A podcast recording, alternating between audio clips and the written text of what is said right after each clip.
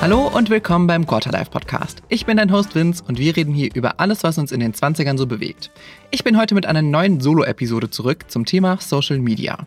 Ich habe vor kurzem die Netflix-Doku The Social Dilemma angeschaut und mir direkt danach vorgenommen, eine Podcast-Folge zu dem Thema aufzunehmen. Wir sind ja die letzte Generation, die noch ohne Social Media aufgewachsen ist, beziehungsweise ist Social Media mehr oder weniger mit uns groß geworden.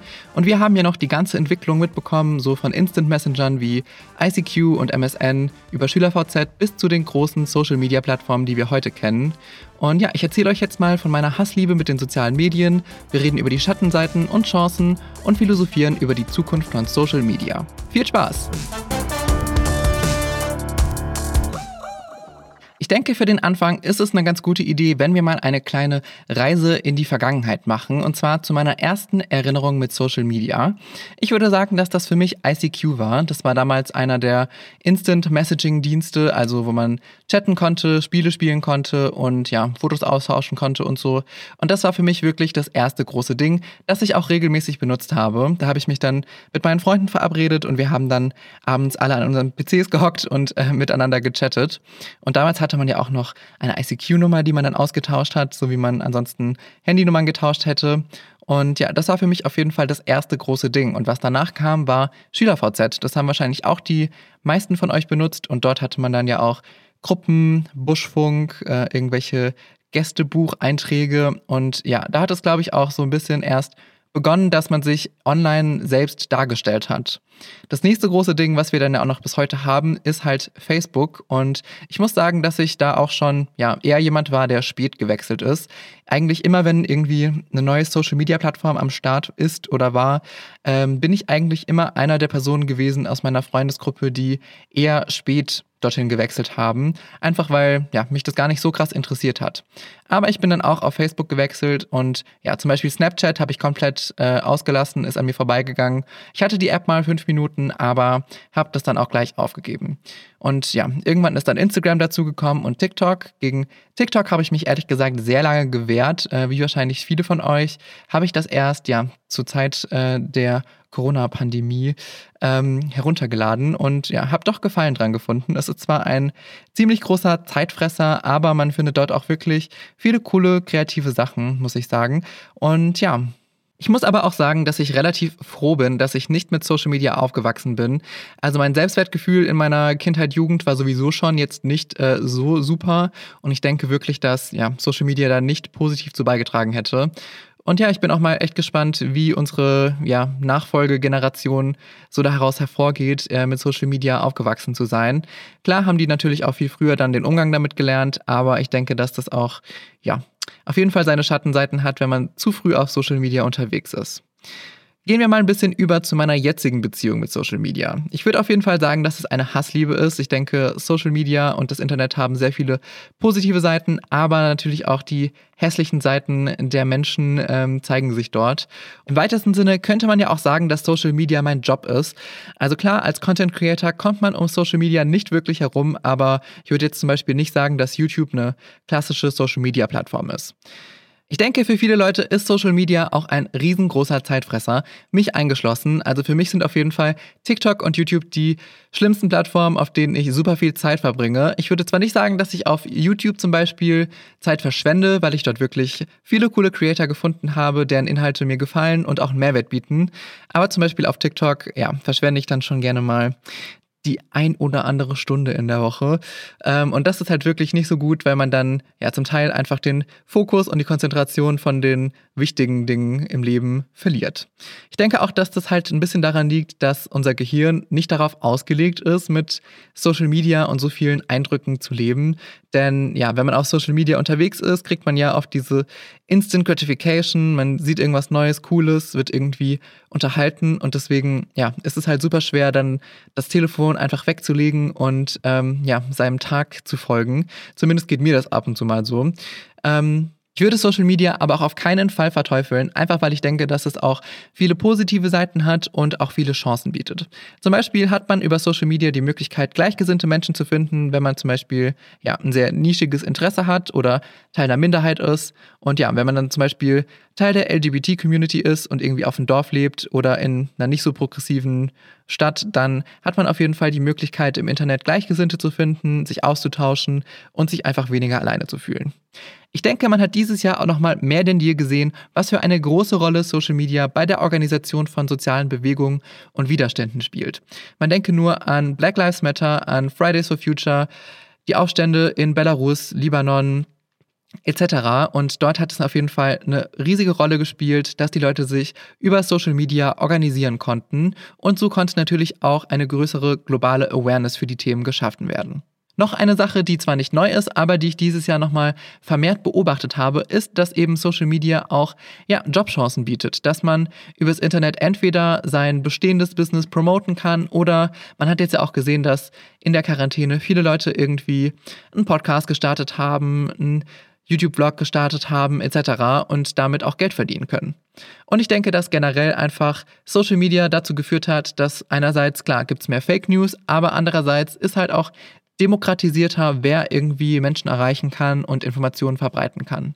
Fake News ist ja auf jeden Fall auch schon mal ein Stichwort, wenn wir jetzt mal über die Gefahren von Social Media sprechen. Und die Doku The Social Dilemma auf Netflix war ja als auch der Grund dafür, dass ich dieses Podcast-Thema gewählt habe, weil mir das nochmal sehr viel zum Nachdenken gegeben hat. Ich fand die Doku auf jeden Fall sehr gut. Sie war etwas lang und etwas dramatisch gestaltet, aber sie hat auf jeden Fall nochmal ein paar gute Punkte aufgebracht. Ich denke, viele von euch haben den Satz schon mal gehört, äh, wenn etwas kostenlos für dich ist, bist du wahrscheinlich das Produkt.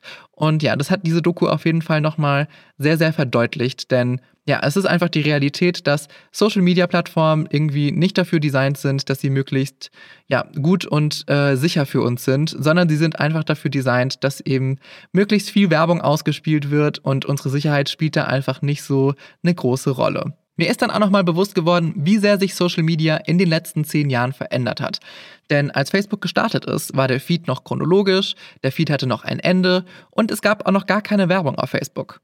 Inzwischen sind die meisten Social-Media-Plattformen ja so designt, dass man endlos weiter nach unten scrollen kann und dass wir einen Feed haben, der nicht chronologisch ist, sondern der von einem Algorithmus bestimmt wird, der möglichst gut versucht, uns zu verstehen und uns dann nur anzeigt, was wir auch unbedingt sehen wollen.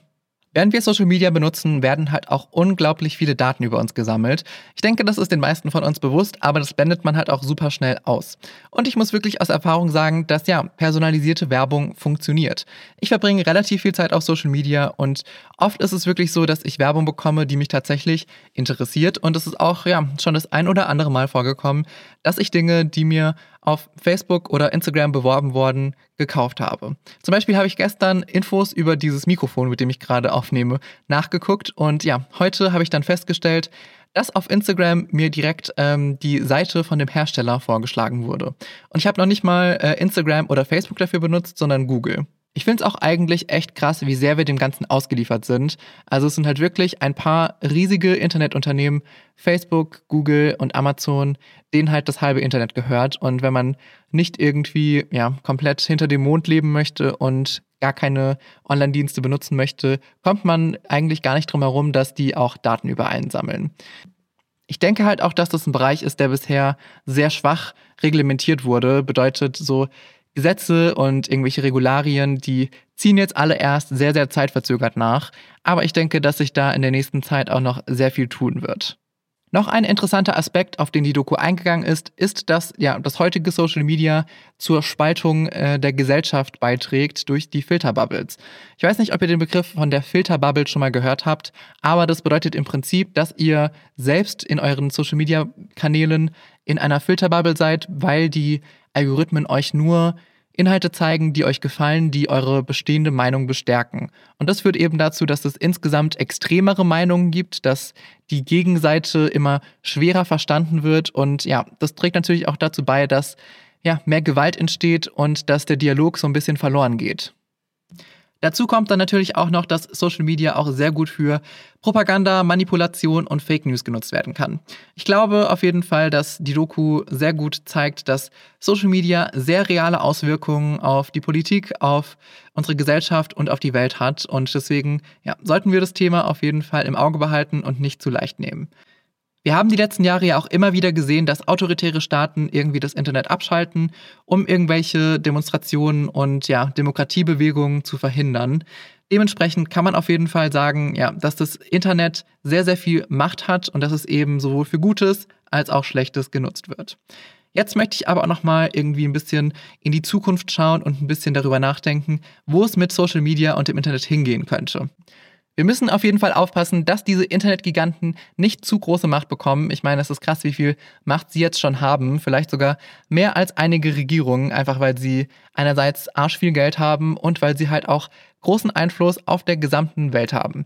Das denke ich, müssen wir auf jeden Fall im Auge behalten und ich denke, dass da in der Zukunft noch einige Regulationen kommen, hoffe ich zumindest. Und ich kann mir auch vorstellen, dass es in Zukunft relativ starke, globale, große Gegenbewegungen gegen ja, große Internetfirmen geben könnte. Aber ich denke, es ist ziemlich sicher, dass das Internet und Social Media eine immer größere Rolle in unserem Leben spielen werden. Denn ja, ich meine, man muss sich nur umschauen, was es jetzt schon alles so gibt. Irgendwie WLAN, Toaster, Kühlschränke, alles ist mit dem Internet verbunden und ich denke, das wird sich auch noch weiterentwickeln. Ich denke, dass es auch immer mehr Wearables geben wird, also irgendwelche Smart Brillen oder Klamotten, die dann auch irgendwie ja, Daten über uns sammeln und mit uns interagieren. Und ich meine, jetzt haben wir halt auch schon ein Gerät, ein Smartphone, was wir halt fast den ganzen Tag bei uns tragen und das natürlich auch ja, super viel Daten sammelt, aber auch, ja klar, super sinnvoll nutzbar ist und viel Potenzial für Positives bietet. Das Social Dilemma hat mich auf jeden Fall noch nicht dazu gebracht, alle meine Social Media Kanäle zu löschen, aber es hat mir auf jeden Fall nochmal einen sehr, sehr starken Denkanstoß gegeben. Ich frage mich gerade, muss ich das als Werbung kennzeichnen, weil ich hier über einen Netflix-Film rede? Das ist unbezahlte Werbung. Ich weiß noch nicht, wie man das in Podcasts markiert, aber äh, you know. Ich wurde auf jeden Fall nicht dafür bezahlt. Und jetzt als nächstes beantworte ich auch noch drei Fragen von euch, denn ich habe euch auf Instagram um ein paar QA-Fragen gebeten und ich möchte auch in Zukunft am Ende von jeder Solo-Folge ein paar Fragen von euch beantworten. Die erste Frage ist, würdest du lieber in der Zukunft oder in der Vergangenheit wiedergeboren werden? Also ich finde die Frage sehr, sehr schwer, denn wenn ich an die Vergangenheit denke, denke ich besonders als schwuler Mann daran so, nee, nee, nee, lass mal lieber nicht machen.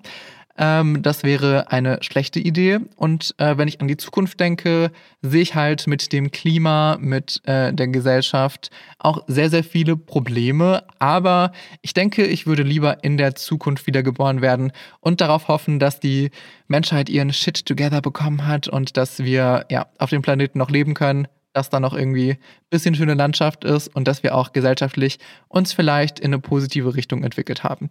Deswegen würde ich auf jeden Fall ja, die Zukunft bevorzugen. Die nächste Frage ist, wie viel Zeit geht ungefähr in ein YouTube-Video rein? Das kann ich nicht so ganz pauschal beantworten. Das ist natürlich von Video zu Video ein bisschen unterschiedlich. Aber allgemein würde ich sagen, dass ich für ein YouTube-Video circa 20 bis 30 Stunden investiere. Also es ist schon wirklich sehr viel Arbeit. Ich muss das ja erstmal die Idee haben, muss das dann skripten, muss dann aufbauen zum Drehen, drehen. Und ja, vor allem der Schnitt beansprucht sehr, sehr viel Zeit. Also für ein YouTube-Video, was ich schneide, brauche ich bestimmt, ja, sechs bis zwölf Stunden zum Schnitt mindestens. Und auch danach äh, muss ja noch ein Vorschaubild erstellt werden, ein Titel muss gefunden werden, eine Beschreibung muss geschrieben werden und promoted werden muss das auch. Also in ein YouTube-Video investiere ich wirklich, ja, 20 bis 30 Stunden mindestens. Und die dritte und letzte Frage, die ich am QA heute beantworte, ist, wer ist eine Inspiration für dich und was bewunderst du an dieser Person? Ich finde die Frage auf jeden Fall ein bisschen schwierig zu beantworten, weil ich glaube ich jetzt nicht eine Person in meinem Leben habe, die ich super inspirierend finde in allen Lebensbereichen, ähm, sondern ich denke, dass es da einige Menschen gibt, ähm, bei denen ich mir denke, wow, das ist echt äh, krass und da kann ich mir eine Scheibe abschneiden. Das ist einerseits natürlich Menschen, die ich persönlich kenne aus meinem Privatleben, so meine Familie, meine äh, Eltern, meine Schwester oder auch enge Freunde. Aber es gibt natürlich auch Künstler, Künstlerinnen, ähm, die ich sehr inspirierend finde. Und ähm, ja, es fällt mir jetzt schwer, da äh, einzelne zu nennen, aber ich kann es ja mal versuchen. Also, wer mir jetzt spontan einfällt, ist zum Beispiel Brene Brown, das ist eine äh, Autorin und Forscherin, ähm, Casey Neistat, äh, sehr bekannter YouTuber oder Lord, die Musikerin. Also ja, ich glaube, damit müsst ihr euch jetzt erstmal zufrieden geben. Äh, ansonsten müsste ich mir, glaube ich, nochmal länger über die Frage Gedanken machen. In der nächsten Solo-Folge wird es um das Thema Weltschmerz gehen. Wenn du eine Frage zu dem Thema oder generell irgendeine Frage an mich hast, die im Podcast äh, beantwortet werden soll, dann schreib mir gerne eine Direct Message auf Instagram oder ich werde bestimmt auch nochmal in meiner Instagram Story nach Fragen zu dem Thema fragen. Schön, dass du dir die Folge angehört hast. Und wenn du mich unterstützen möchtest, freue ich mich sehr über eine Review auf Apple Podcast oder wenn du den Podcast mit deinen Freunden teilst. Ich meine, der Podcast ist jetzt noch sehr jung, sehr klein.